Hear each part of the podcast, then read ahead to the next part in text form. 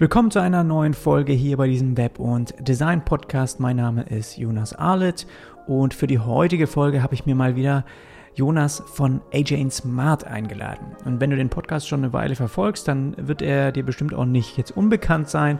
Ich habe mit ihm hier schon mal zwei Folgen aufgenommen, um einerseits mehr über seinen Start als Designer bei AJ Smart zu erfahren und zusätzlich hat er mir auch schon einige Einblicke in den Ablauf von professionellen User-Tests gegeben, die bei Ihnen in der Agentur ein Teil von jedem Design-Sprint sind. Und der Grund für das heutige Gespräch war das Designprogramm Figma, über das du bestimmt auch schon mal hier und da vielleicht was gehört hast. Ich selbst habe es jetzt irgendwie bei noch keinem Designprojekt eingesetzt. Ich will aber 2020 das einfach auch mal ausprobieren, gerade wenn wir auch im Team arbeiten und wollte von ihm einfach auch mal wissen, wie sie als Designagentur das Programm ja, vor allem in der Zusammenarbeit einsetzen und was es auch aus seiner Sicht besonders macht. Und ich habe mir einige Fragen dafür überlegt, gerade auch im Vergleich zu Sketch, mit dem ich ja auch überwiegend immer noch momentan arbeite und das tue ich auch sehr gerne. Also will es trotzdem einfach mal ein bisschen vielleicht ausprobieren, Figma, was so ein bisschen die Unterschiede sind. Und bevor es in das Thema ähm, Figma ging, haben wir außerdem noch ein bisschen mehr als eine halbe Stunde war das über Neuigkeiten einfach bei HA Smart geredet. Und ähm, ich selbst verfolge die Agentur aus Berlin ja, sehr gerne über Social Media, über ihren Instagram, YouTube-Channel und du kennst sie bestimmt auch. Und ich finde, es auch gut, da mal so ein paar Insights persönlich vielleicht auch zu bekommen. Und da ist definitiv auch einiges Interessantes dabei gewesen. Es ging von seinem Treffen mit Chris Doe von The Future, der auch in Berlin war, auch bei, bei HN Smart war der dann zu Gast in der Agentur und die haben auch zusammen dort ein paar Videos aufgenommen. Darüber hat er ein bisschen erzählt. Dann ging es auch über den Erfolg von Online-Kursen, weil gerade sie auch mit der Design Sprint Masterclass einen ziemlichen Erfolg gelandet haben und weil das auch alles gerade so ein bisschen im Kommen ist, da haben wir so drüber geredet. Und dann ging es auch bis hin zu ja, einem neuen Sprintmodell, was sie launchen wollen, den Strategy Sprint. Und da hat er auch ein bisschen ein paar Einblicke gegeben, obwohl das noch ein bisschen geheim ist. Also hör da gerne mal rein. Und das ist ein, ein Teil, den das Team einfach bei Jane Smart gerade entwickelt. Und wir haben das Ganze Freitagabend um 8 Uhr aufgenommen. Also ein nettes Feierabendgespräch sozusagen. Und falls sich der erste Teil gar nicht oder nicht so interessiert und du direkt auch zum Thema Figma springen möchtest, dann schau einfach mal in deiner Podcast-App nach. Dort habe ich zwei Kapitel integriert, zu denen du auch direkt springen können solltest. Los geht's und damit sage ich einfach mal direkt, Jonas, welcome back to the show. Danke dir, Jonas. Es ist cool, dass wir uns mal wieder unterhalten. Wir haben uns schon ewig nicht mehr gesprochen, glaube ich. Äh, ja, es stimmt. Es ist wahrscheinlich auch einiges passiert mittlerweile. Ich weiß nicht, gibt es irgendwas Neues bei AJ Smart? Ich meine, das verfolgt man ja sowieso immer ein bisschen über YouTube und äh, Instagram und wo, wo ihr sonst überall alles postet. Also scheint aber euch gut zu gehen. Seid ihr ein bisschen noch immer am Wachsen? Ein paar sind auch gegangen, aber ein paar neue sind gekommen, habe ich gesehen. Ja, genau. Also ähm, nachdem sich ja die zwei Co-Founder so ein bisschen getrennt haben, nachdem einer gesagt hat, ah, er nimmt jetzt seine Family und geht nach Australien, ähm, hat der andere gesagt, cool, dann übernehme ich die, die Firma komplett. Ähm, und seitdem hat Jonathan eben ähm, der CEO angefangen, seine ganzen Strategien so langsam zu implementieren, die er eigentlich schon viel länger implementieren wollte, aber immer mit seinem Co-Founder so ein bisschen in Konflikt geraten ist. Jetzt nicht schlimm, aber ähm, es war halt immer so eine Diskussion, hm, sollen wir jetzt ein bisschen wachsen, ähm, sollen wir es nicht machen?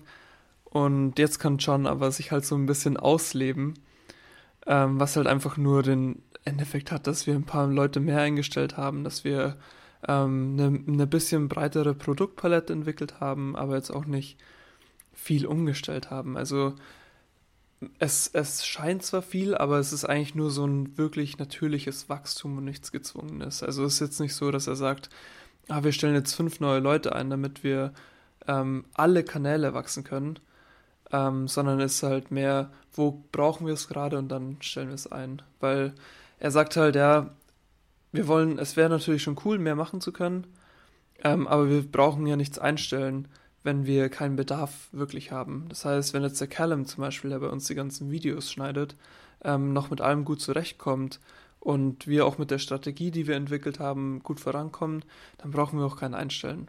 Aber wenn halt der Punkt kommt, dass er sagt, oh ja, er ist jetzt komplett überfordert, er kommt mit nichts mehr hinterher, dann wird es halt an der Zeit, dass man mal schaut, dass man jemanden Neues reinholt.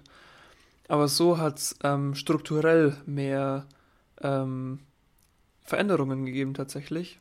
Und zwar hatten wir so immer, waren wir wie so eine Art kleine Gruppe, die einfach zusammengearbeitet hat und dann gab es das Sprint-Team, das die ganzen Kundenprojekte gemacht hat. Und dann gab es halt noch Laura, war das hauptsächlich, die die ganzen Online-Produkte, also in dem Fall die Masterclass, die Design Sprint Masterclass, ähm, betreut hat. Und dieses Team hat sich jetzt verfünffacht oder versiebenfacht, wenn du nachdenkst, dass es halt nur die Laura war. Das heißt, es sind jetzt sieben Leute ähm, oder sogar ein paar mehr, die sich halt wirklich nur um den ganzen Online-Bereich kümmern. Also es gibt jetzt praktisch wirklich fast schon eine klare Trennung. Intern heißt es bei uns einmal HRS ähm, Consulting, also die Leute, die mit den Kunden und mit, dem, mit den Sprints wirklich arbeiten und einmal HRS DX, also die Abteilung, die sich wirklich um die digitalen Experimente, also DX, ähm, kümmert sozusagen. Und die haben sich jetzt viel klarer getrennt. Wir arbeiten natürlich immer noch zusammen, weil es natürlich einen gemeinsamen Nenner, den Design Sprint und Workshops gibt. Aber es ist jetzt schon, ähm, man merkt schon, dass es getrennt ist, aber es ist immer noch sehr familiär, was, was gut ist.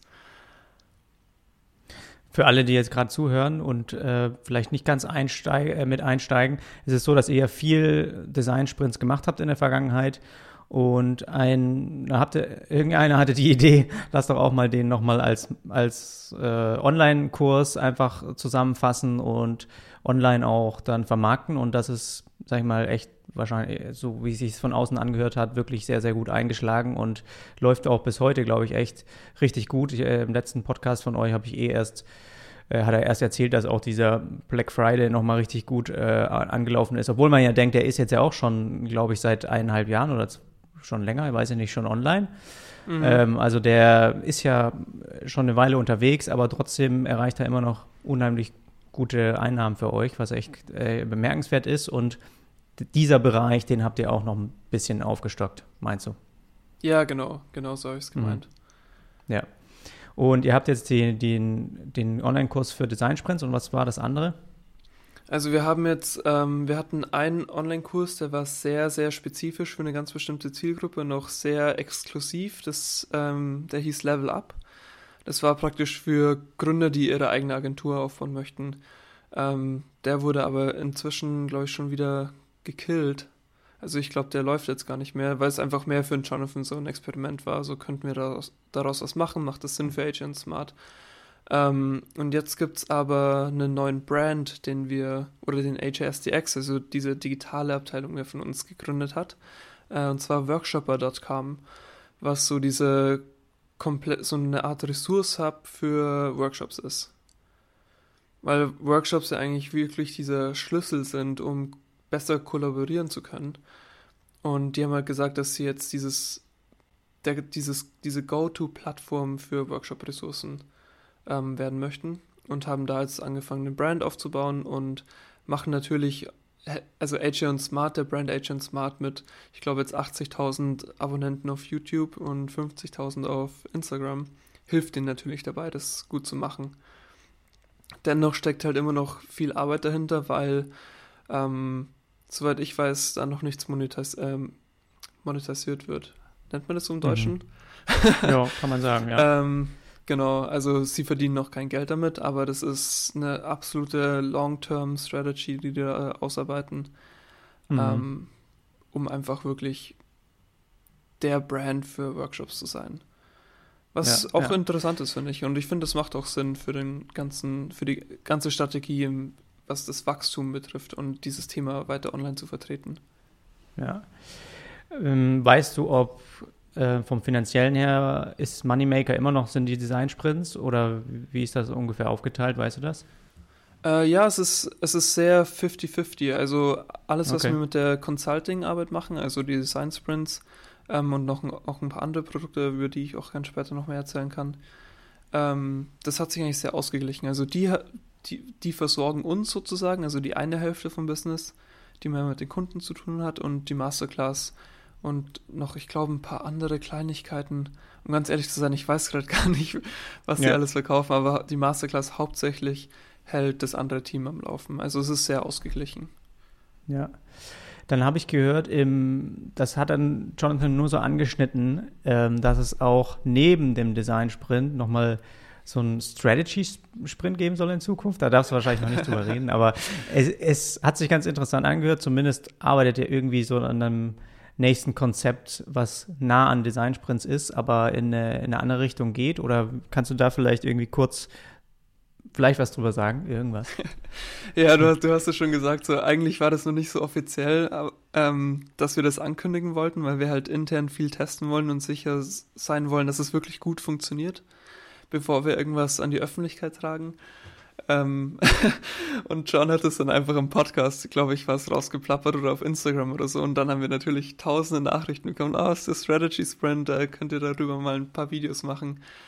Und ähm, ja, grundsätzlich ist es ähm, nichts Weltveränderndes. Also es ist natürlich schon sehr, sehr interessant, weil es auch auf den Design Sprint Workshop Prinzipien basiert. Also ähm, dass wenig Diskussion stattfindet, viel Gleichberechtigung und demokratisch, aber auch teilweise diktatorisch ähm, gehandelt wird, was aber sein muss, einfach um schnelle Entscheidungen treffen zu können.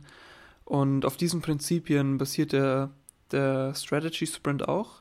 Allerdings ist der, wenn du es von der Kom also wenn du es von so einer Firmenhierarchie ansiehst, ähm, sind es nicht die zum Beispiel irgendwelche Product Manager, ähm, die diesen Sprint anwenden, sondern die Leute, die ein bisschen höher in der Hierarchie sind, die sich um die einfach Firmenstrategie und Produktstrategie mehr Gedanken machen.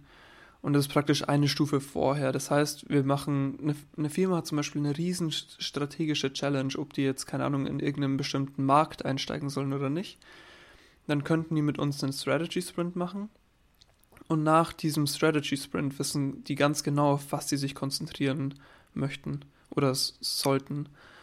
Und ähm, danach können sie halt dann sagen, okay, wollen wir dieses, diese große Herausforderung nehmen, die wir jetzt ein bisschen aufgeteilt haben und priorisiert haben? Und wollen wir damit einen, ein paar Design Sprints machen? Oder wollen wir damit anders vorgehen? Das ist dann natürlich denen ihre Entscheidung. Aber das ist so eine Art Vorstufe vom Design Sprint. Mhm. Und das ist auch wirklich, das ist auch wirklich was, was ihr jetzt intern angefangen habt zu entwickeln, weil der Design Sprint, der kommt ja normalerweise auch, ist ja auch abgewandelt jetzt von einem, einem Buch und ähm, das ist jetzt was, was ihr intern einfach entwickelt. Ja, genau. Also ähm, wir machen uns halt immer ganz viel Gedanken darüber, was wir besser machen können, was wir vielleicht auch anders machen können und was natürlich auch Sinn ergibt. Also wir unterhalten uns natürlich, wir sprechen natürlich mit den Kunden und und schauen, was sie für Probleme haben. Und viele sind einfach an diesem Punkt, wo sie gar nicht erst wissen oder wo wir dann sagen müssen, wir können mit euch nicht wirklich zusammenarbeiten, weil die Herausforderung, die ihr habt, viel zu groß ist, um einen Design Sprint zu machen. Da müsste dann irgend, da bräuchten wir dann irgendwas anderes. Und ähm, darüber haben wir uns halt dann ein paar mehr Gedanken gemacht und weil der Design Sprint ähm, eben unglaublich gut funktioniert, haben wir natürlich versucht, ähm, Übungen vom Design Sprint mit ein paar neuen, äh, die wir uns ausgedacht haben, zu verbinden und das dann zu was zu entwickeln, was den Firmen wirklich hilft, die helfen würde, diese größeren Herausforderungen zu, zu lösen. Genau, und das hat halt bisher ganz gut funktioniert. Ähm, und das werden wir jetzt wahrscheinlich auch weiter in unsere Produktpalette aufnehmen und daran auch weiter daran forschen und arbeiten. Ja, cool, hört sich gut an. Inwieweit bist du dann noch in den Design-Sprints? Bist du auch noch voll eingespannt? Also, das ist schon auch noch so dein Steckenpferd, wo du weiterhin wöchentlich ähm, dich beschäftigst? Ja, genau. Also, das hat sich jetzt so ein bisschen auch verändert in den letzten paar Wochen, Monaten, weil Fedor zum Beispiel, ein Designer, der schon, ich glaube, seit drei Jahren bei Agent Smart ist, ähm, der hat jetzt gesagt, äh, für ihn ist jetzt der nächste Schritt einfach da. Er möchte jetzt äh, freelancen und wenn ihr einen Freelance-Designer sucht, der Fedor ist richtig gut an die Zuhörer jetzt, ähm, mhm. dann schreibt mir kurz. Der, der Link zu meinem Instagram-Profil ist dann wahrscheinlich im, in den ja, Shownotes. Wie heißt das nochmal? Shownotes, genau. Ja. Ähm, dann schreibt mir kurz. Auf jeden Fall hat der halt entschieden, er möchte jetzt Freelancer sein und möchte halt jetzt einfach in eine andere Richtung gehen. Ähm, was für mich dann auch bedeutet, dass ich jetzt praktisch mehr Verantwortung übernehmen muss.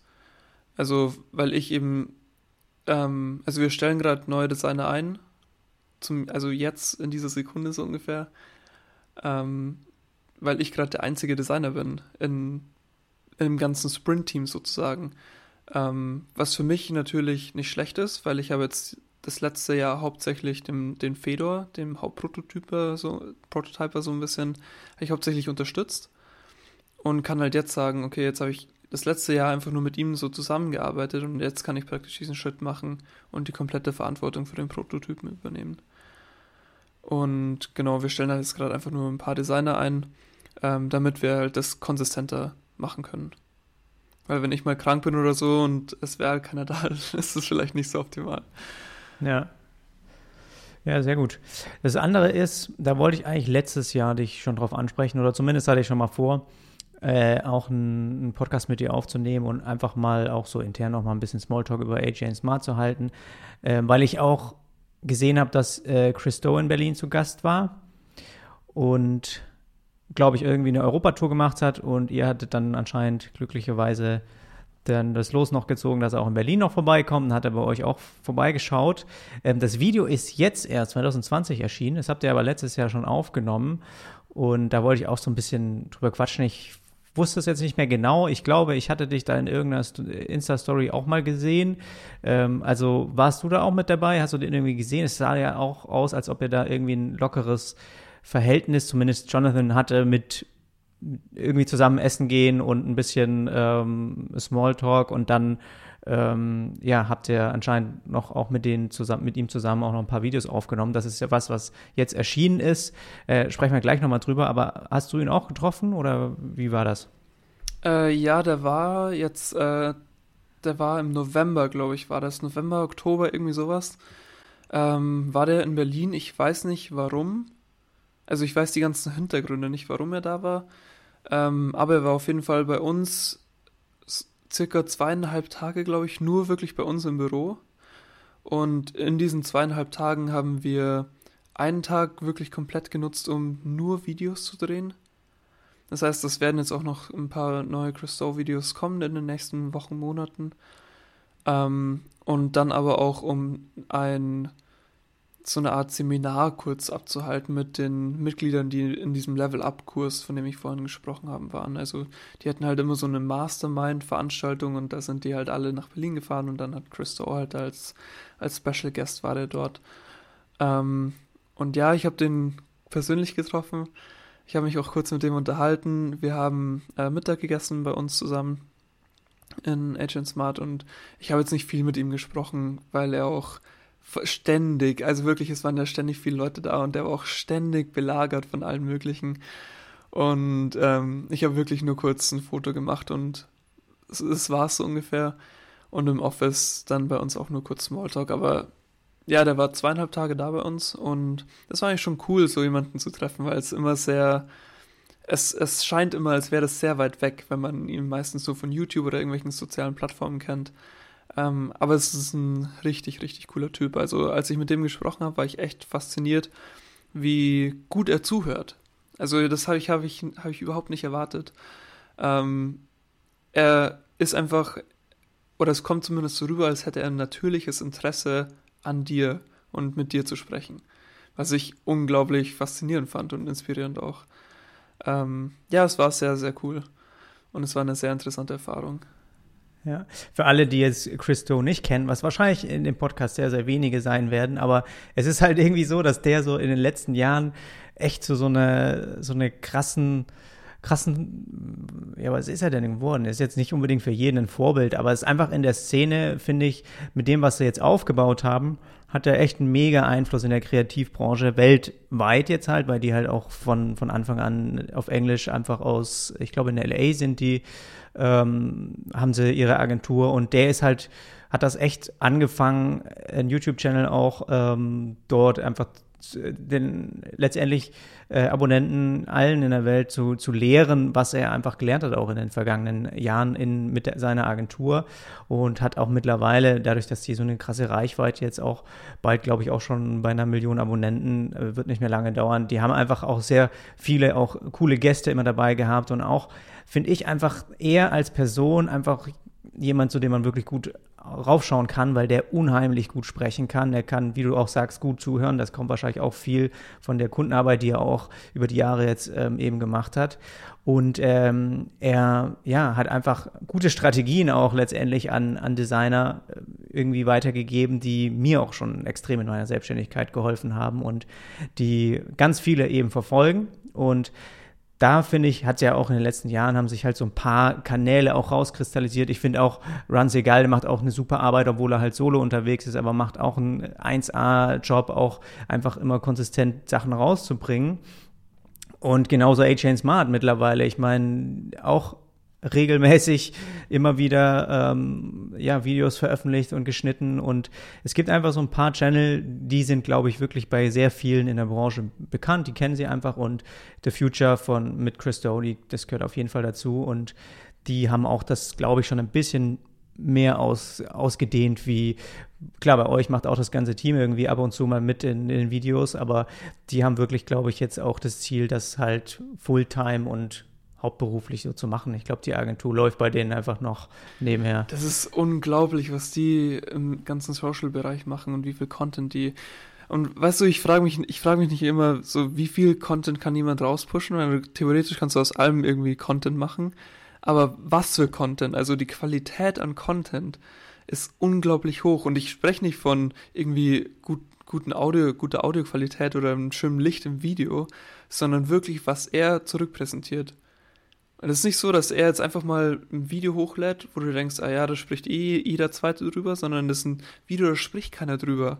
Und das ist zum Beispiel, was ich mir erst letztens angeschaut habe, da hat er über das Ikigai-Modell gesprochen. Also dieser Ausgleich von ähm, Passion, ähm, ich weiß es gerade gar nicht mehr, was die verschiedenen, es waren auf jeden Fall vier verschiedene Bereiche, die es in deinem Leben so ungefähr gibt, so, und die du halt in deinem Job berücksichtigen kannst. Zum Beispiel, ob du jetzt eine Passion machst, weil du einfach was, also was machst, weil du es gerne machst, ähm, oder weil du, weil du es gut kannst, oder nur weil du Geld dafür bekommst, oder nur weil du es machst, weil es die Welt zum Beispiel braucht.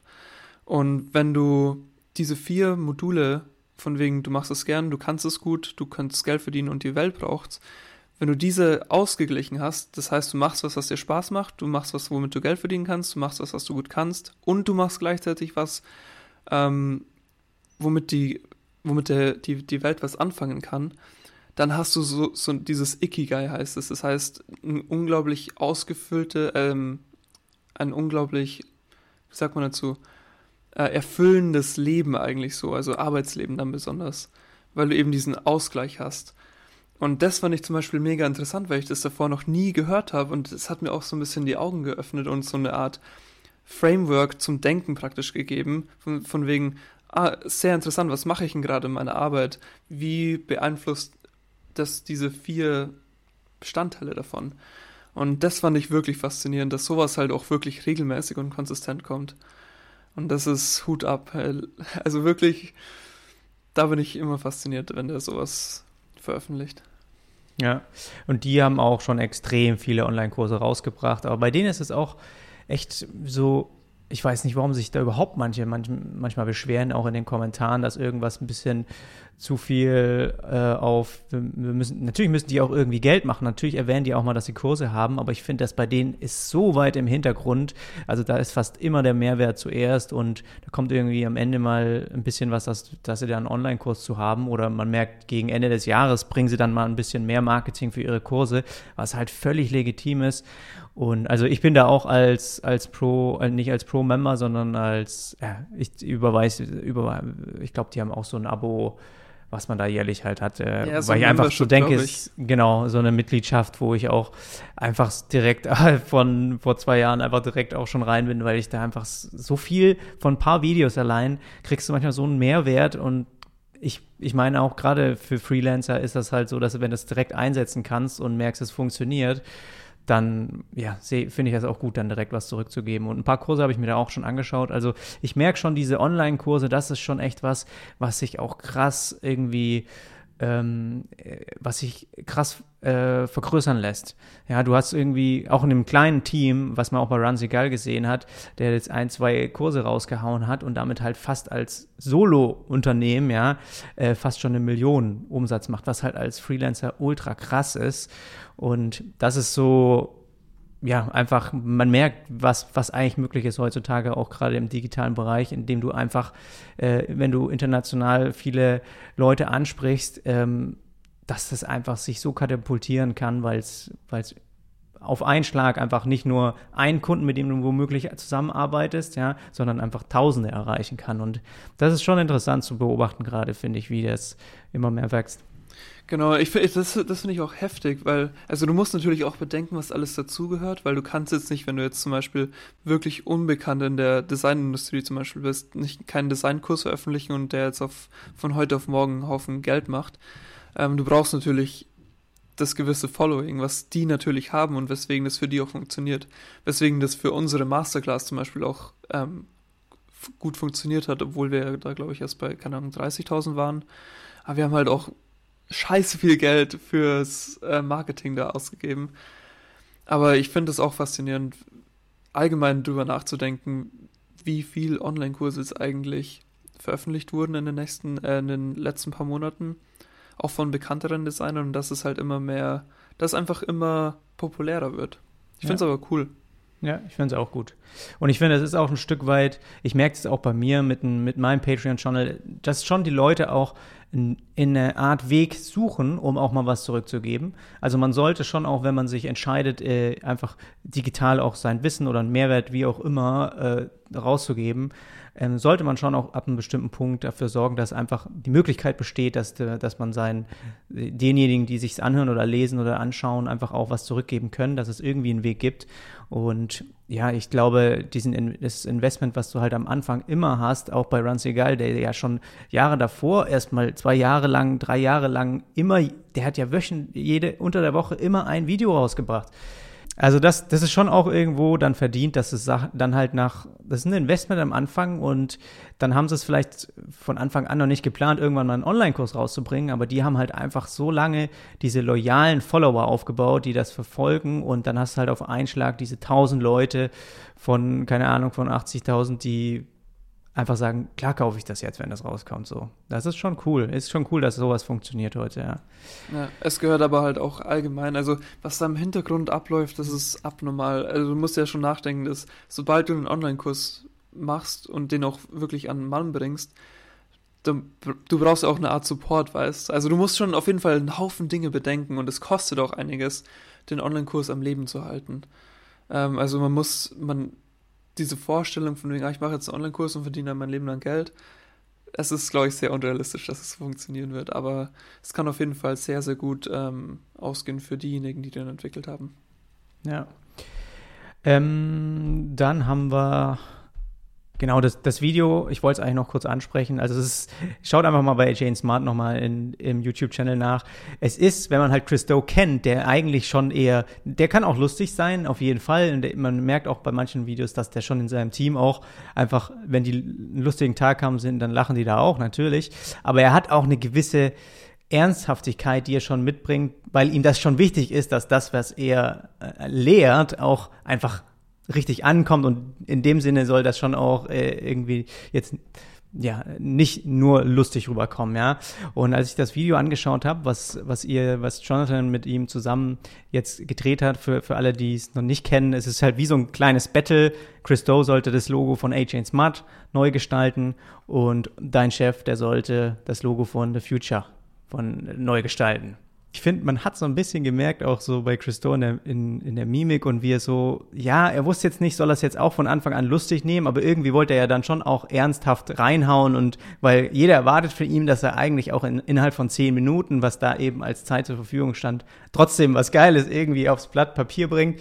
Und äh, ja, Jonathan hat einfach nur irgendeinen Quatsch natürlich gemacht, aber hat sich trotzdem, finde ich, eigentlich mit den Argumenten und so gut geschlagen.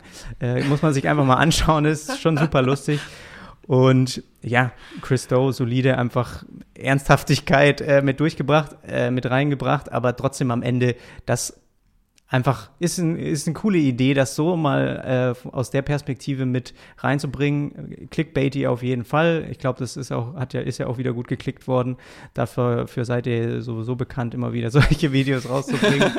das ist nur ähm, John, also wirklich, wirklich, äh, ich, ich sehe das nur immer, wenn Callum und John über den YouTube-Videotitel diskutieren. Und dann der Kerl meinte dann immer, oh, denkst du nicht, dass es zu viel ist? Und, nein, nein, nein, schreib nur hin, schreib nur hin. also, das ist so geil eigentlich. Eigentlich müsste man da mal so einen Livestream machen, wie die über so ein Thumb Thumbnail oder sowas diskutieren. Es ist unglaublich geil. Weil, aber der Jonathan legt auch viel Wert darauf. Nee, aber vieles funktioniert ja auch von dem, ne? Ich meine, auch ja. eure Werbung, die sonst irgendwie bei Instagram mal war oder so von einem Online-Kurs, das sind ja alles Sachen, die ich meine, welche Unternehmen oder Agenturen würden sich in so einer Richtung das irgendwie trauen? Und ich finde es halt so cool, dass ihr das auch einfach ausprobiert und dass es aus einer gewissen Lockerheit raus passiert. Und das verbindet man halt auch extrem auch mit AJ Smart, dass da nichts irgendwie total steif und ernst oder äh, natürlich ist es eine Ernsthaftigkeit, sonst würden nicht so viele Unternehmen mit euch arbeiten wollen. Ja, also da kommt auf jeden Fall was raus bei einem Design Sprint, aber dass halt dieses Ganze nach außen hin, wie einfach die die Agentur aufgezogen ist, wie die Mitarbeiter drauf sind, dass das so locker ist und so cool, dass man halt da richtig gerne auch das verfolgt. Und das äh, kenne ich so halt nicht vergleichsweise, deswegen rede ich auch gerne mit dir drüber oder erfahre ein paar Sachen einfach, wie was momentan so los ist, weil ich, weil ich das selber halt gerne einfach mir anschaue. Ja. So, jetzt haben wir aber eine halbe Stunde schon über andere Dinge geredet, aber ich wollte ganz gerne auch einmal mit dir über ein Thema sprechen, dass wir zumindest ein, ein Fokusthema ein bisschen haben, dass äh, ich auch in der Vergangenheit überlegt habe, vielleicht mal jemanden zu fragen, der mir ein bisschen darüber was berichten kann. Und zwar ist es das Designprogramm Figma das ich bisher mir nur mal so grob ein bisschen angeschaut habe, aber mit dem ich jetzt noch kein Projekt von Anfang bis Ende durchgeführt habe. Aber die meisten Designer werden wahrscheinlich auch diese gängigen Programme kennen. Da gehört Sketch auf jeden Fall heutzutage dazu. Also wenn wir im digitalen Designbereich sind, da gehört Figma immer stärker dazu und Adobe XD, ähm, klar mit dem riesen Adobe dahinter, werden auch immer mehr wahrscheinlich ähm, auch genutzt und auch kommen. Es gibt dann noch Envision Studio, wo es ein bisschen weniger drüber geredet wird, aber was auch eigentlich ganz mächtig sein soll. Und dann gibt es eigentlich. Es gibt so, so viele. Es ist unglaublich. Eigentlich kannst du einen ganzen Tag ja. lang Designprogramme aufzählen. Aber ich glaube, das sind schon zumindest die, die paar, die viele nutzen. Und ich glaube, Figma ist ein Teil, der, die gerade einfach auch einen guten Job machen. Und ein, ein Vorteil, was die haben, ist für die Zusammenarbeit in Teams, was eben bei euch gerade der Fall ist. Und deswegen wollte ich auch einmal mit dir sprechen, was, was bei euch, ich meine, ihr habt, glaube ich, früher auch mal mit Sketch gearbeitet oder du kennst es zumindest, du hast schon auch Erfahrung damit gemacht. Ich persönlich arbeite auch bei meinen Website-Layouts und auch wenn wir Projekte oder ich UI-Designs machen muss, ähm, User-Interfaces, dann arbeite ich auch immer noch mit Sketch. Ähm, ich warte sozusagen noch so ein bisschen auf dieses Projekt, wo ich einfach mal auf Figma dann umsteige oder das einmal mitnehme bei einem neuen Projekt. Aber ähm, wie war das bei, bei, euch? Ihr habt früher mit Sketch gearbeitet. Ähm, wie kam der Umstieg? War das langsam oder wie kann man sich das vorstellen, auch in jetzt gerade, weil ihr ja auch, weil nicht nur einer umsteigen muss, ne? müssen dann die ja. anderen irgendwie auch mitziehen? Genau, also ähm, Fun Fact, ich habe noch nie irgendein Projekt mit Sketch gemacht. also ich glaube, ich bin relativ spät da einfach in die Industrie so ein bisschen eingestiegen und habe tatsächlich als erstes mit Adobe XD gearbeitet, ähm, weil es umsonst war, hauptsächlich und ich die Creative Cloud von der Arbeit schon hatte. Ähm, aber ich habe sehr, sehr, ich habe fast gar keine Erfahrung mit Sketch. Ich habe es ein paar Mal aufgemacht und hatte halt das Figma-Interface so von meinen Augen gesehen und so, wo ist das Interface hin? Ich will das Figma-Interface. ähm, ja, also ich habe nicht viel Erfahrung mit Sketch, aber wir haben viel mit Sketch gearbeitet früher. Ähm, da war ich zwar noch nicht da, aber alle Projekte liefen mit Sketch und auch schon Design Sprints. Ähm, und es war halt bis zu dem, es lief bis zu dem Punkt, als Fedor, von dem ich vorhin auch schon erzählt habe, ähm, bei Agent Smart angefangen hat und das Design-Tool vorgestellt hat. Weil der größte Unterschied wirklich zwischen Sketch und Figma ist die Live-Kollaboration. Das heißt, es können mehrere Leute gleichzeitig in Echtzeit an einer Sache arbeiten. Und zu sehen, woran andere Leute in der jetzigen Sekunde arbeiten, ähm, war für uns ein Vorteil, den konnten wir nicht ignorieren. Und es war für uns das größte Argument, weswegen wir nur noch Figma benutzen sollten und sofern ich mich an die Erzählungen erinnern kann, wie das damals war, der Umstieg, war das wirklich von jetzt auf gleich. Also natürlich gab es am Anfang so ein bisschen ähm, Zweifel, ob das fu funktioniert.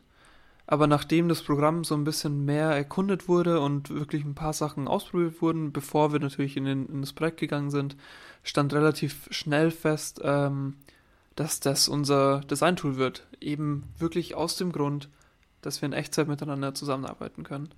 Und das ist auch heute noch der größte Grund. Also es war vor zwei Jahren, als wir angefangen haben, Figma zu benutzen.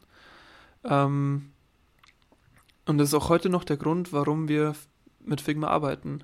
Ähm, natürlich sind andere Vorteile auch noch, dass es unglaublich flüssig läuft und sehr, sehr schnell und einfach zu bedienen ist.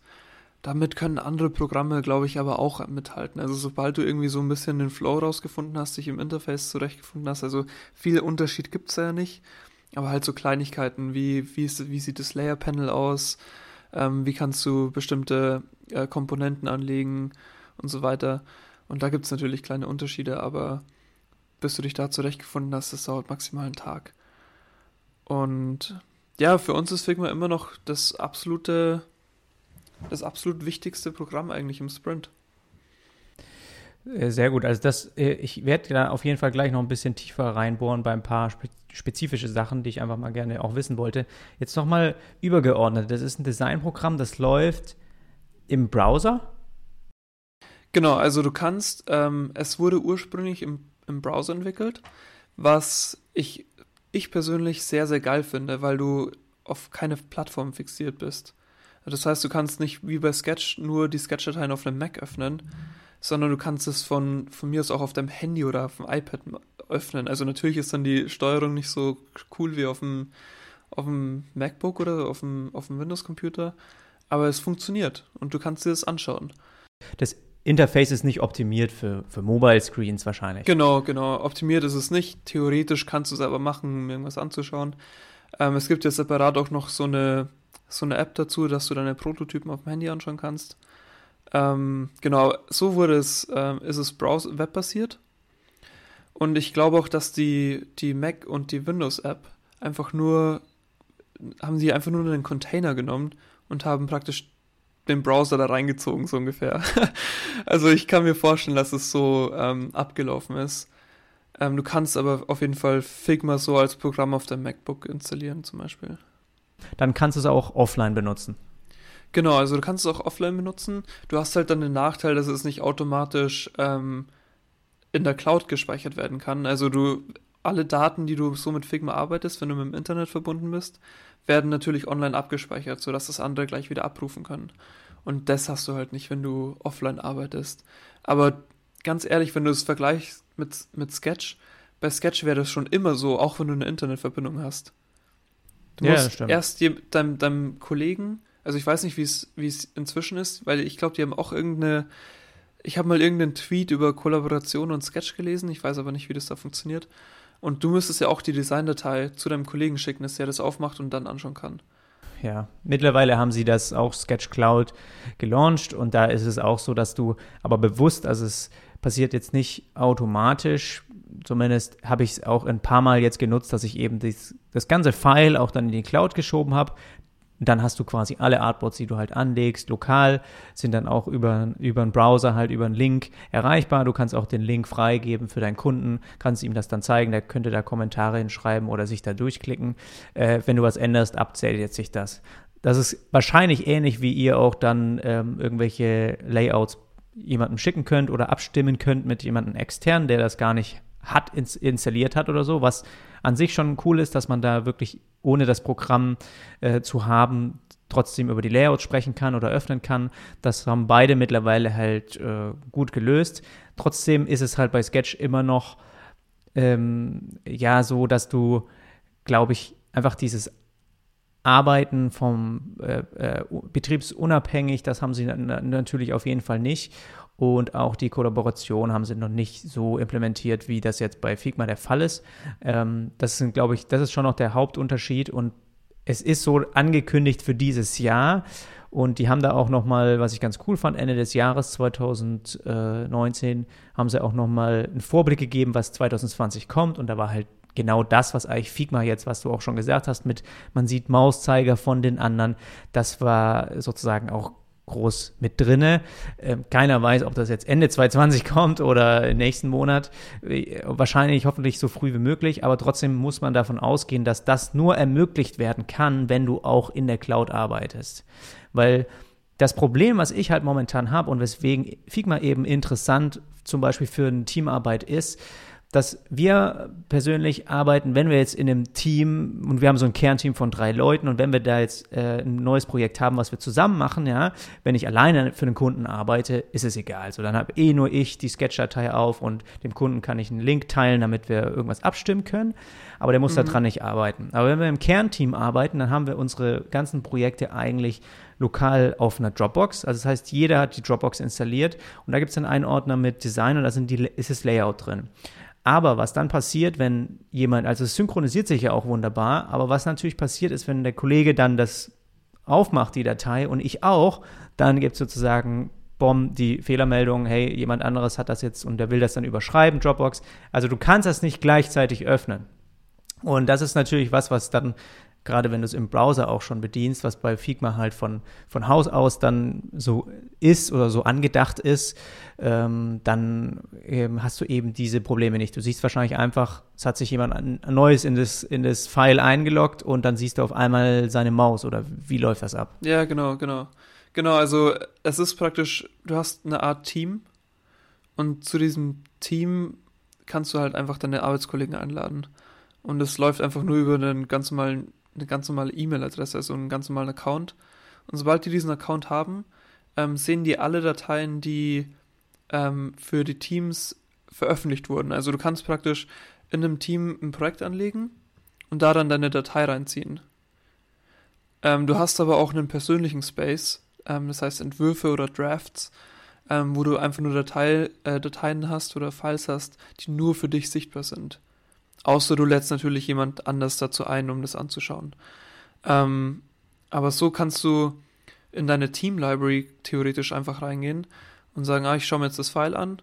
Und dann ziehst du vielleicht auch schon so ein paar kleine Avatare ähm, auf diesem File von den Leuten, die halt genau in dieser, also die jetzt gerade an diesem Dokument arbeiten. Und es ist nicht so, dass irgendwelche Dateien äh, dupliziert werden müssen, lokal, ähm, es gibt nämlich gar keine lokalen Dateien. Also du kannst lokale Dateien nur erstellen, wenn du aktiv ähm, im Figma-Menü auf Exportieren klickst. Also du musst eine Datei erst exportieren, damit du sie lokal irgendwo rumschieben kannst. Sonst ist alles ähm, natürlich kurz, ähm, kurzfristig lokal abgespeichert, sodass du natürlich auch offline arbeiten könntest.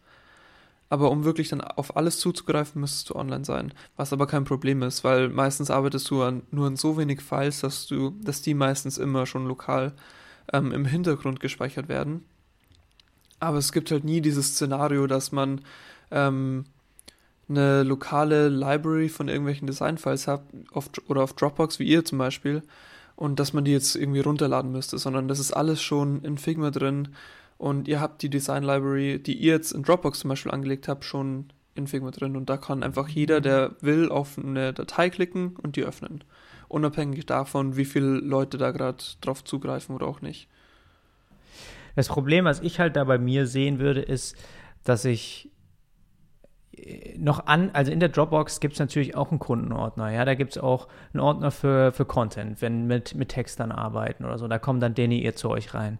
Dann gibt es für Entwickler noch was, wo die ganzen Assets dann nachher drin sind. So. Also es ist ja auch ein gesammelter Ort, wo eigentlich das ganze Projekt letztendlich zu Hause ist. Und man weiß halt einfach, dass man, wenn man wieder was braucht, da findet man das.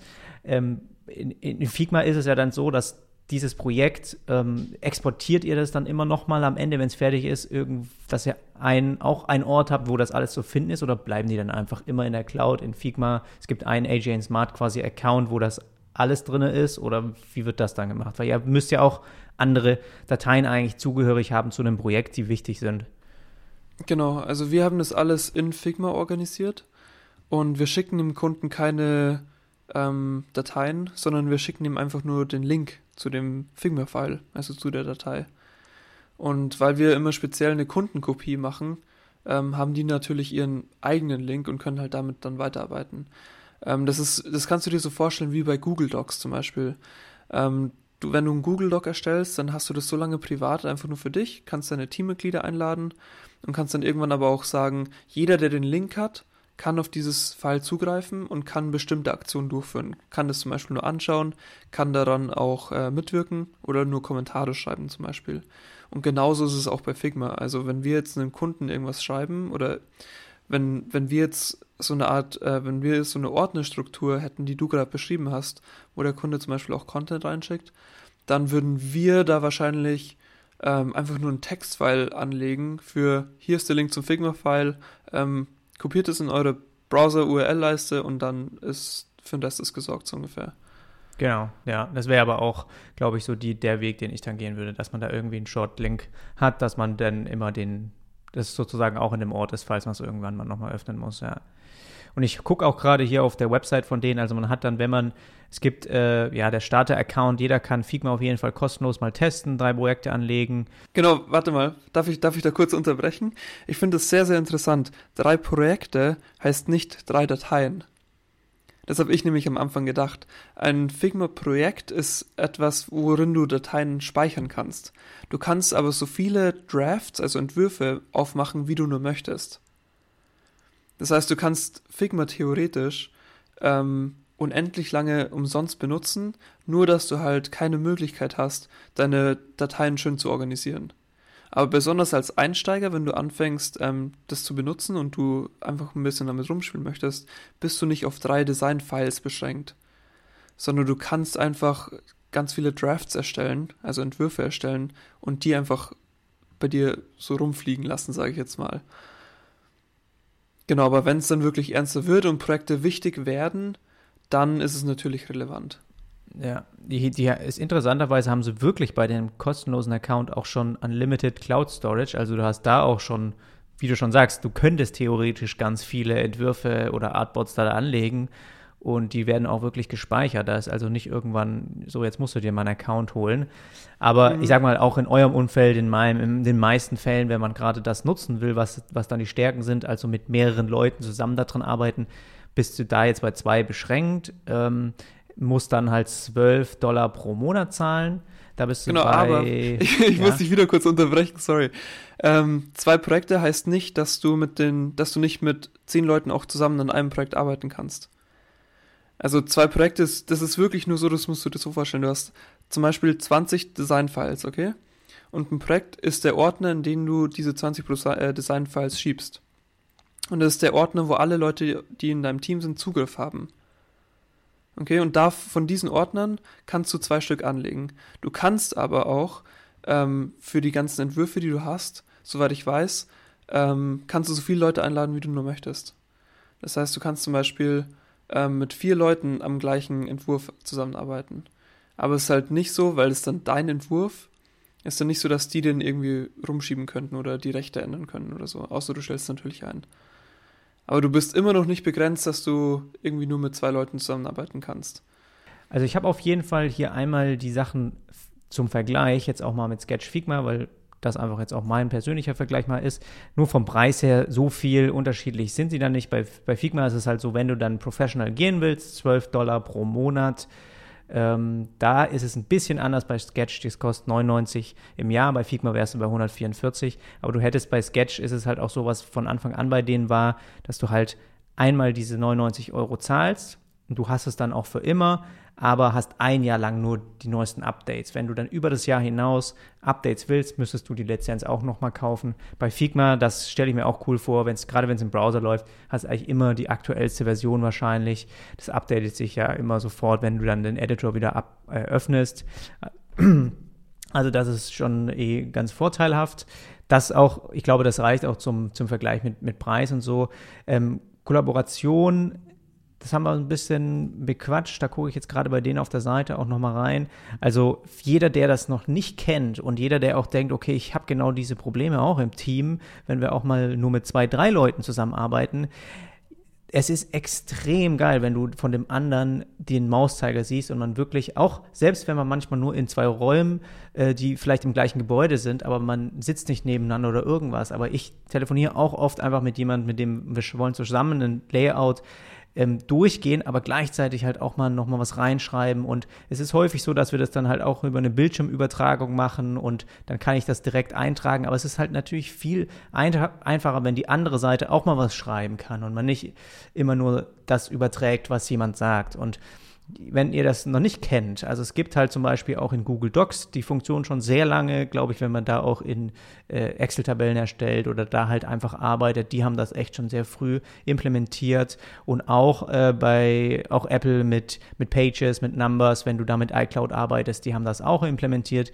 Wenn nicht ganz so geil, dass du den Mauszeiger siehst, aber zumindest wenn du jetzt in eine, eine Tabelle anlegst und du gehst in ein Feld rein, dann siehst du, wo der andere eben gerade geklickt hat und alle können halt auch auf einmal schreiben und man muss jetzt nicht irgendwie warten, bis der andere fertig ist oder so. Also das ist schon ein extrem geiles Feature und so wünscht man sich eigentlich jedes Programm in Zukunft. Das, das hoffe ich auch, dass da irgendwie auch die Betriebssysteme, wenn es jetzt nicht alles immer äh, browserbasiert äh, ist, aber manche Programme können das nicht sein, aber das ist einfach was, was super, super handy ist, gerade wenn man mit anderen Leuten zusammenarbeitet. Ich habe noch von den Features hier Prototyping, macht, das macht ihr ja auch so ein bisschen, aber würdest du da sagen, das ist einfach Basic Prototyping? Ich meine, es gibt es bei Sketch auch, aber ist jetzt nicht weltbewegend äh, krasses Prototyping, was man jetzt mit, mit externen Tools kennt, die irgendwie kein Designstudio sind. Doch, also ich würde schon sagen, dass Figma da ein bisschen spezieller ist inzwischen als andere. Also du kannst es so ein bisschen mit Adobe XD vergleichen. Adobe XD hat dieses Auto-Animate-Feature, glaube ich wo man so ein paar Elemente automatisch animieren lassen kann. Ähm, das kann man mit Figma auch machen und zwar auch erstaunlich gut. Ähm, genau, aber ansonsten hast du die Basic ähm, Prototyping Features. Du kannst eben diese kleinen Animationen machen, aber ansonsten ist es auch sehr basic gehalten. Was ich aber auch nicht schlimm finde. Also es hält uns jetzt nicht irgendwie zurück, irgendwas umzusetzen. Ja, wenn du so einen Prototypen erstellt hast und den dann mit dem Kunden teilen willst, schickst ihm dann einen Link, muss der Kunde sich, um den anzuschauen oder auch einen Kommentar dazu zu schreiben, muss er sich bei Figma anmelden oder kann er das wirklich nur über den Browser, er ruft den Link an, äh, auf und dann kann er direkt einen Kommentar drunter schreiben? Oder muss er sich irgendwie anmelden? Ich bin mir nicht sicher, wie das mit den Kommentaren funktioniert, weil wir nicht so arbeiten, dass wir mit denen den Prototypen ähm, teilen und die dann direkt zum Prototypen Kommentare reinschreiben. Ähm, ich weiß aber, dass du wirklich einfach nur einen Link generieren kannst von dem Prototyping View sozusagen. Also nicht von dem Design-File, unabhängig davon, sondern der Prototyp hat einen Link und den kann wer auch immer den Link hat im Browser öffnen und anschauen. Ja, sehr schön. Und kann dann auch, auch die Animationen anschauen, kann durch jeden einzelnen Screen gehen, den du da verlinkt hast. Und genau. Ja. Kannst du mit Figma Sketch-Files öffnen? Ja, also du kannst äh, Sketchfiles importieren. Also du kannst praktisch sagen, also es gibt ein extra Import-Feature, was ähm, ich glaube für das Business von Figma unglaublich wichtig ist, ähm, dass du einfach Sketchfiles importieren kannst und die dann halt umgewandelt werden, ähm, weil Firmen wie Uber oder Airbnb und so weiter, die jetzt alle, von denen sind auch alle erst in den letzten paar Monaten ähm, Artikel reingekommen, wie die denn auf Figma umgestiegen sind. Und es war wirklich, die haben alle mit Sketch gearbeitet und mussten alle ihr ganzes Designsystem und so weiter in Figma übertragen. Und das ja ohne dieses, dieses Sketch, diesen Sketch-Import gar nicht möglich gewesen. Ähm, und das war halt einer der besten Dinge, glaube ich, die Figma so business-strategisch, technisch gemacht hat. Ja. Ja, klar, das macht den Schritt natürlich zu so einem neuen Tool auch dann einfacher. Das muss man irgendwie liefern. Ist auch cool, dass das, sage ich mal, auch von Sketch aus möglich ist, dass man sowas auch machen kann. Das kannst du auch bei Adobe XD, kannst du die Sketch-Files auch öffnen. Da sind die halt in der Struktur hinten so gebaut, dass das einfach, ja, einfach gelesen werden kann von anderen Entwicklern und adaptiert. Das finde ich schon auch extrem cool, dass sie das machen. Ähm, ich glaube, da war bei Photoshop lange Zeit PSD-Files irgendwie, kannst du gar nicht unbedingt woanders öffnen. Äh, nee. Oder zumindest kommt da irgendwie Graus raus, weil es halt irgendwie geheim ist, wie das alles aufgebaut ist. Aber keine Ahnung, damit baut, baut man ja die Layouts eigentlich nicht mehr auf. Wahrscheinlich müsstest du sogar die gleiche Photoshop-Version wie derjenige haben, der, ja. der es erstellt ja. hat. ja. Also jeder, der auch zuhört und noch Photoshop für seine Weblayouts oder seine UI-Designs benutzt, kann sowieso, also wirklich, Figma ist kostenlos, fangt damit an, gerne Sketch auch mal testen, wenn ihr irgendwie einen Vergleich haben wollt. Aber es ist so extrem viel einfacher wie, die, wie, wie Photoshop. Ich, ich habe es damit auch früher gemacht, in der Agenturzeit noch. Aber das ist halt auch irgendwie acht bis zehn Jahre her, wo man halt einfach sagt, gut, damals gab es diese Tools noch nicht. Aber das ist extrem optimiert auf gerade diesen digitalen Bereich und so viele Prozesse sind damit vereinfacht, die es in Photoshop nicht gibt. Benutzt das einfach für Bildbearbeitung etc. Und für dieses ganze UI-Gedöns wechselt man zu Figma das, äh, oder Sketch. Also das ist, glaube ich, sowieso äh, ein Muss. Und dann haben wir hier noch Plugins. Das ist noch ein Thema, das haben sie jetzt erst mit dazu genommen. Das muss man gestehen, das haben sie wahrscheinlich bewusst aber auch sich fokussiert, okay, wie können wir uns unterscheiden von Sketch?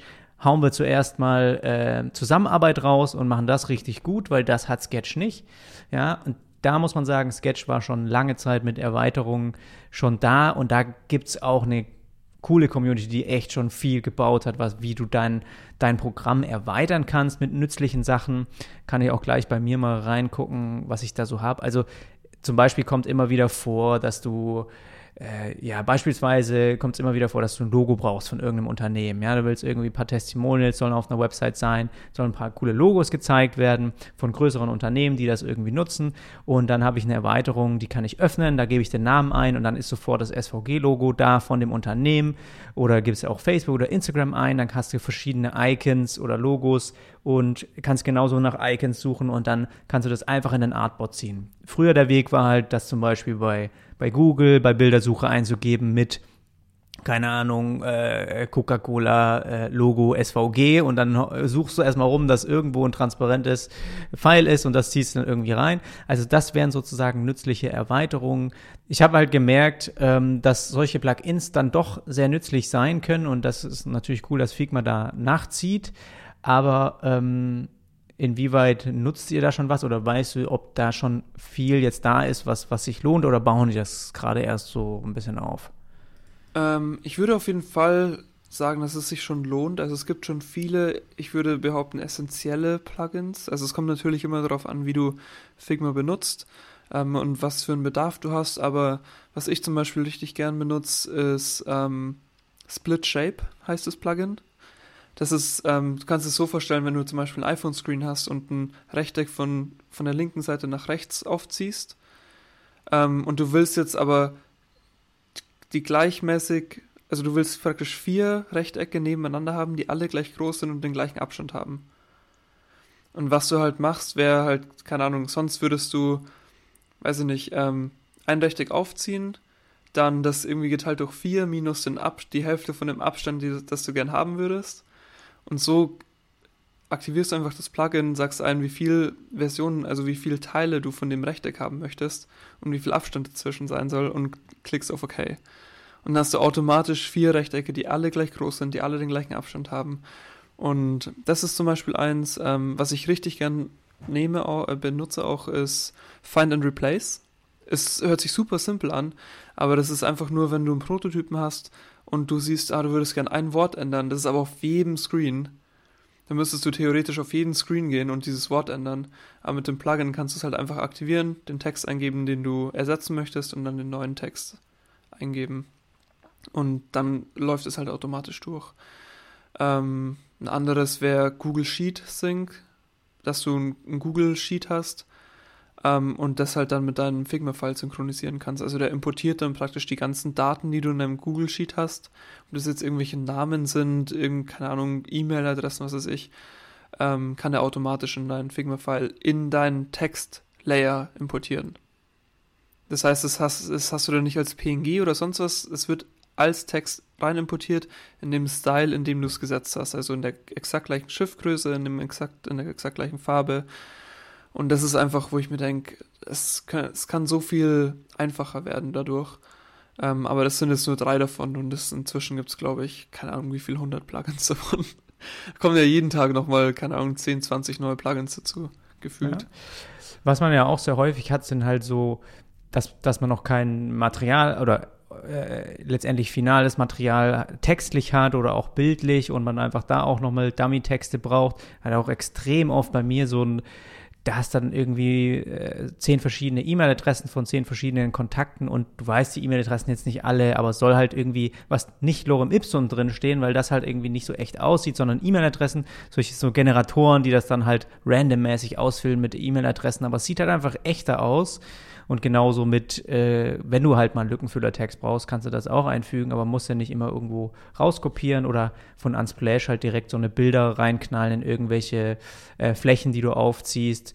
Das ist schon echt alles cool und ich, das ist, ja, ich glaube, da sind beide wahrscheinlich jetzt auf, auf, einem, auf einem Weg, wo, wo sie das jetzt nochmal abgleichen. Aber ich denke, die Sachen, die du gerade genannt hast, da, da, findet man auf jeden Fall auch Erweiterungen in Sketch.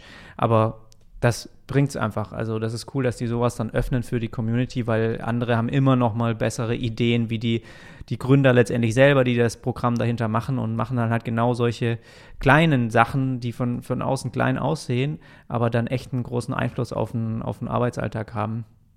Dann habe ich eigentlich Performance. Performance würde ich gerne noch wissen, weil ich habe bei mir jetzt immer wieder gemerkt, das muss ich, das muss ich mal gestehen, auch bei Sketch, das läuft zwar flüssig, auch, äh, ja, auch ist ja lokal installiert. Also klar, ich denke mal, Figma, die werden sie auch irgendwie schlau gelöst haben, wenn du mal eine schlechtere Internetverbindung hast, äh, hast jetzt nicht gleich irgendwie, kackt der nicht gleich das Programm ab. Ähm, aber bei, bei Sketch ist es so, dass ich schon zum Teil, wenn ich jetzt auch gerade in den Anfangsversionen, wenn ich Projekte aufbaue, mal viele Moodbilder auch drin habe und die Datei schon mal ein bisschen größer wird, nicht zu vergleichen mit Photoshop früher mit PSDs, die irgendwie bei drei Bildern schon ein Gigabyte waren. Aber es ist so, dass man schon so mal in 300, 400 Megabyte kommt und da äh, merke ich dann so manchmal, auch wenn ich ganz extrem viele Symbole und Verschachtelungen anlege, wo ich halt mit Smart Objects arbeite, dass man halt ein Symbol anlegt, irgendwie, das füllt man in verschiedenen Versionen auf anderen Artboards aus und es sieht dann ein bisschen anders aus, dass er da irgendwann so ein bisschen äh, ja, von der Performance her nicht mehr ganz so flutschig ist. Und jetzt läuft das bei Figma natürlich alles im Browser. Hast du da schon mal, klar, wenn man nur User Interfaces baut, wird das nicht schnell vorkommen. Da muss man schon irgendwie auch mal viel, äh, viel mit Vektoren irgendwie mal arbeiten, also irgendwie krasse Flächen mal reinziehen, dass das wo irgendwie viel, dass wirklich viele Daten drin sind. Aber hast du da irgendwie mal was gemerkt, dass es performance-technisch ein bisschen schwächelt bei irgendwas? Ähm, ich habe es mal gemerkt in einem richtig großen Pfeil, dass zum Beispiel das Scrolling, also wenn du so dich durchs Pfeil navigierst so ein bisschen, dass das halt ein bisschen gehakt hat. Das dann aber auch nur, also das waren, ich habe noch nie so ein großes Figma-File gesehen mit so vielen Screens. Das war dann schon so ein Moment, wo ich mir dachte so, ah, okay, sehr interessant, dass es jetzt so langsam zum Hängen anfängt. Aber ich hatte ähm, nie wirklich so ein Punkt, wo ich mir dachte so, wow, also jetzt muss ich wirklich mal, keine Ahnung, jetzt bräuchte ich einen besseren CPU oder mehr Arbeitsspeicher. Ähm, so ist es bisher immer richtig flüssig gelaufen. Was halt sein kann ähm, und was auch der Nachteil, glaube ich, ist, dass es halt einfach cloud-basiert ist, ist, dass wenn du einen File öffnest, dass halt die ganzen Bilder runtergeladen werden müssen. Ähm, Figma macht es aber auch nicht schlecht, dass wenn die sehen, dass ein Bild zum Beispiel keine Ahnung, 4000 mal 8000 Pixel groß ist, dass das das automatisch runterskaliert. Also es ist halt dann nicht 4000 mal 8000, sondern es ist halt nur 1000 mal, keine Ahnung, 2000 zum Beispiel. Und ähm, so wird dann auch ein bisschen die Größe von dem Pfeil reduziert. Ähm, aber allgemein gibt, kann, gibt, ich kann mich noch nie wirklich beschweren können, dass es nicht flüssig gelaufen ist. Aber natürlich, je größeres, je größeres Pfeil, desto anspruchsvoller natürlich auch an deinen Computer. Aber wenn du jetzt einen guten Computer hast mit zum Beispiel einem i7-Prozessor und 16 GB RAM, dann ist es mehr als genug. Also das ist auch was, was ich immer wieder in Videos auch gesehen habe, wenn dann welche in Figma mal auch rein und rauszoomen, dass dafür, dass es ja im Browser läuft, ne, und das, das ist extrem weich und also Butter äh, schön weich, wie das rein und rauszoomt. Also das ist echt krass gut gelöst ich finde es immer faszinierend, wenn, also ich muss mich selber immer daran erinnern, dass es ja eigentlich ein webbasiertes Tool ist. Und wenn ich mir dann, wenn ich das mit dem, mit der Desktop-Experience vergleiche, die ich habe, denke ich mir, das ist unmöglich. Also ich über, wirklich, ich übertreibe jetzt nicht. Dass das im Web geschrieben ist oder dass das auf Web verfügbar ist, das ist abnormal. Mhm. Ja. Nee, ich finde es auch echt faszinierend, was da alles schon möglich ist, was man dafür heute schon bauen kann und eigentlich dann wirklich gar nicht mehr wirklich äh, lokale Programme irgendwie installieren oder überhaupt dafür umsetzen muss. Das ist schon cool. Also für jeden, der da auch einsteigen möchte, irgendwie mal in, in diesem Feld, Figma ist da definitiv, glaube ich, eine gute Wahl, damit auch mal zu starten. Ich gucke einfach mal, ob bei mir es irgendwann jetzt im, dieses Jahr mal kommt, dass wir da mal ein Projekt mitmachen. Ich bin immer noch ziemlich zügig auch mit meinen, mit, mit Sketch einfach unterwegs. Ich glaube, ich würde mich da schnell auch zurechtfinden in Figma. Ähm, es ist halt so, dass ich auch jetzt viele Shortcuts bei mir in Sketch angelegt habe. Das müsste man halt einmal irgendwie rüberziehen, dass man da, ja, sag ich mal, die ähnlichen hat das, das wird aber wahrscheinlich, die Basics werden auch schon ähnlich sein, denke ich mal. Da werden sie auch das schlau angegangen sein, dass es jetzt nicht zu unterschiedlich alles ist, damit die Leute schnell starten können. Aber auf jeden Fall sollte sich das jeder einfach mal anschauen, auch mal an, ausprobieren, wenn man Zeit hat. Und von meiner Seite aus haben wir da jetzt wir einige Seiten, Sachen durchgegangen, die ich auch ähm, wissen wollte. Ich glaube, da, das, das reicht auch für heute erstmal. Wir sind ja jetzt auch schon fast äh, eine Stunde hier unterwegs. Mal gucken, ob ich die Episode doch vielleicht aufteile. Dann haben wir zwei, machen wir zwei Sachen draus. Aber ähm, ich glaube, es ist gut, wenn, wenn dir nichts mehr einfällt. Ich habe ein paar Antworten gekriegt zu Sachen, die ich noch wissen wollte. Und dann äh, würde ich es dabei belassen. Äh, ja, auf jeden Fall. Also ich freue mich eigentlich nur, dass ich dabei sein konnte und wieder mit dir ein bisschen sprechen konnte. Ich finde es immer richtig cool. Ähm, und so abseits auch noch, ich wollte dich wirklich wegen den ganzen Fragen, die du mir im Vorhinein geschickt hast, wirklich loben. Auch wenn ich weiß nicht, ob ich dich loben kann, aber ich finde es unglaublich cool, weil die ganzen Fragen, die du mir geschickt hast, automatisch auf eine Konversation rauslaufen, fast schon was ich sehr, sehr cool fand. Und auch so als Gast, als Podcast-Gast, du hast ja nicht so viele Gäste, soweit ich das mitbekommen habe. Ähm, es ist unglaublich einfach, da ein Bild davon zu bekommen, was du jetzt äh, von mir erwartest und worüber du gerne sprechen möchtest. Also da äh, richtig cool. Ähm, aber ansonsten einfach danke, dass ich dabei sein konnte. Ähm, wenn ihr irgendwelche Fragen habt, besonders Figma, du auch, Jonas, äh, könnt mich immer gern kontaktieren und anschreiben. Ich bin da sehr, sehr offen und heiße das immer willkommen. Ihr könnt mich eigentlich am besten auf Instagram kontaktieren. Ähm, da heiße ich inzwischen at äh, productjonas.com. Nicht, nee, warte mal. Da heiße ich at productjonas. Genau. das ist noch nicht so, ist noch nicht so lange her, als ich den Namen geändert habe. Also einfach nur Produkt mit einem C und Jonas. Ähm, ist ein bisschen einfacher als der, der Name davor packe ich auf jeden Fall in die Show Notes und dann haben auf jeden Fall alle den richtigen Link. Und dann sage ich mal, machen wir jetzt auch einfach mal Feierabend. Bei uns ist ja jetzt auch 21 Uhr, war ein nettes Freitagabend Feierabendgespräch, ist eigentlich ganz cool. Ähm, machen wir noch ein bisschen was anderes jetzt, aber ich glaube, ja, belassen wir es dabei. Hat mich gefreut und dann hören wir uns beim nächsten Mal wieder. Genau, danke dir, Jonas. Bis dann, ciao. Ciao.